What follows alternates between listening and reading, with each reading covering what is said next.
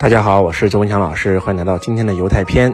今天给大家分享犹太教育孩子的第三个能力，叫做财商力。犹太教育把财商放在了非常非常重要的位置，他们从小会教育孩子财商，他们把它称为叫做生存力。其实财商就是一种生存力，他们从小就会被，呃，家长问一个问题，那就是如果家里失火了，你只能带走一样东西。咱们家有房产证，咱们家有钱，咱们家有书，那你会带走什么东西呢？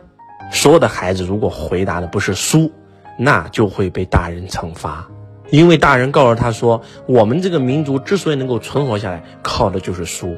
他们每一个人必读的两本书，第一本叫圣经，那第二本叫塔木德，就是他们所有犹太的智慧。其实所谓的圣经跟塔木德，它。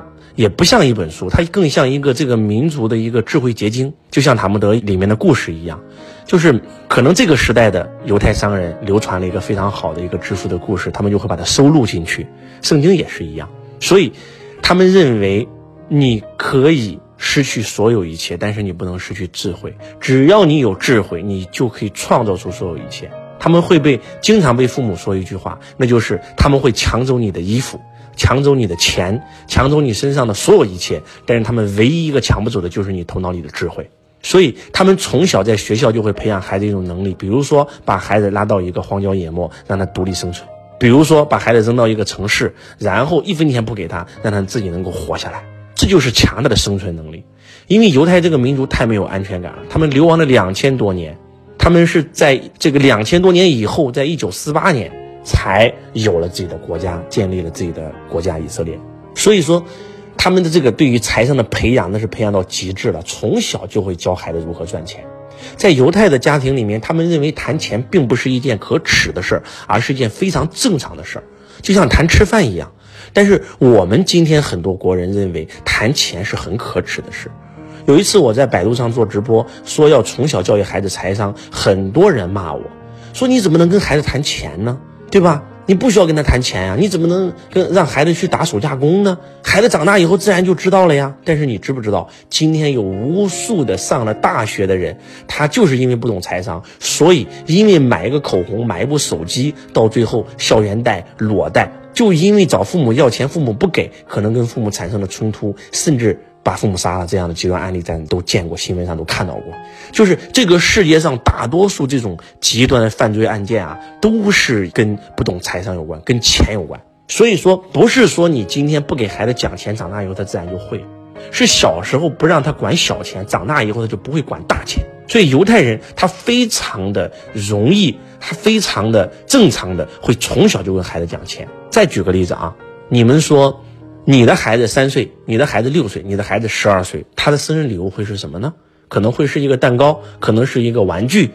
我们都知道，曾经做过世界首富的呃巴菲特，他的六岁生日礼物是什么？是他的父亲带他去了美联储，让他看一看美元是怎么被印出来的。他的八岁生日是他的父亲带他去的纽交所，让他去看一看全世界最大的股票交易市场是怎么交易的。他用的就是犹太的教育的方法。就从小耳濡目染的给他讲什么是财商，怎么赚钱。所以巴菲特从小从五六岁开始就开始卖口香糖、卖可口可乐，然后呢卖卖饼干来去赚钱了。他在八岁就已经开始炒股了，开始买买股票了。这都是父母教他的呀。如果父母不教他，怎么会会呢？而且你去到以色列这么发达国家，你会发现啊，这个国家太神奇了，在街上看不到一辆豪车。你不要说劳斯莱斯、宾利了，你连奔驰、宝马你都不容易看到，几乎都是普通的这种丰田啊。啊，这种日系的汽车，环保的。然后你想找一家百达翡丽店，不好意思，找不到；江诗丹顿找不到，积家找不到。你最多最多只能找到劳力士，就已经最高端了，因为他那里没有人卖奢侈品，你能想象吗？然后我就去问呢，我说你们犹太人当地怎么都不买奢侈品呢？不买贵的车呢？他这些都是我们发明卖给别人的呀。他说这些奢侈品有一半的产业都是我们犹太人发明的，而且还有犹太人不戴钻石。犹太人认为钻石就是个石头，带它干啥？但是以色列竟然有全球最大的钻石交易市场，去了以后才知道，原来钻石它就是犹太人发明的。说白了吧，它就是块石头，但是被犹太人赋予了意义，把它炒的跟爱情划等号了，把它变成了一个象征于爱情的石头，对吧？一颗永流传，就这一个广告语，就把钻石卖给了全世界的所有人，而他们赚了全世界所有人的钱，就像百达翡丽一样，没有人可以拥有百达翡丽，你只是为你的下一代保管而已。就这一句话，这是他们绞尽脑汁想出来的。所以他们不买奢侈品，他们卖奢侈品；他们不买豪车，他们卖豪车；他们不戴钻石，不买钻石，他们卖钻石。我的妈呀，真的是太颠覆了！他们对财商的理解跟认知太颠覆了。来，再给大家讲更颠覆的啊！你知道一个犹太人，他高中毕业以后，他要去服兵役了，要去当兵了，你知道吧？因为他们是全国服兵役，不管是男人还是女人，因为他们天天打仗嘛，然后人口又少嘛。那你们知道他们服兵役之前要做什么吗？要。把以色列整个国家旅游一遍，用自己的脚来丈量这片国土，全是自动自发的，也就是我们说的穷游。高中生毕业以后的第一件事就是去全国旅游啊，带个帐篷就走了啊。当然了，以色列也不是太大啊，他们大概转个半年一年就转完了啊。转完以后当兵，当完兵以后，你们猜猜，当完兵以后干啥？继续旅游，但是这次就不是在以色列旅游了，全球，他们会全球旅游。也是一样，背个破包，然后就开始全球旅游了。旅游一年，全世界转个遍。那钱怎么办呢？钱的话，他们就去打工赚啊，没有钱就打工赚，啊刷盘子啊。他们不会，就算家里再有钱，不会给家里要钱。我们见到了以色列的世界冠军啊，然后呢，体操冠军，我们也见到了这个以色列的非常顶级的最高学府的这些大学生，我们在跟他们交流，他们家都是富二代，都很有钱，但是他们在给我们讲到这他们的。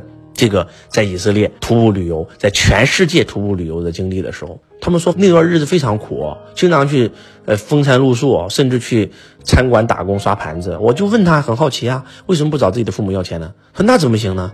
他那多丢人啊！就他们认为父母的钱是父母的，我的钱是我的。如果我想父母要钱，这是一件很可耻、很丢人的事儿。这也是他们从小教的财商教育。我们很多很多的中国父母啊。特别是我的学生有很多有钱人啊，身价过亿、过几十亿的人，他们的孩子几乎在家里不工作，天天打游戏，高中就辍学了，在家里打游戏，要不就是娱乐玩，从来没有上过一天班，十几年如一日。为啥？因为我爸有钱啊，我家里钱花不完，从小父母又没怎么陪伴我，我花他的钱就是报复他。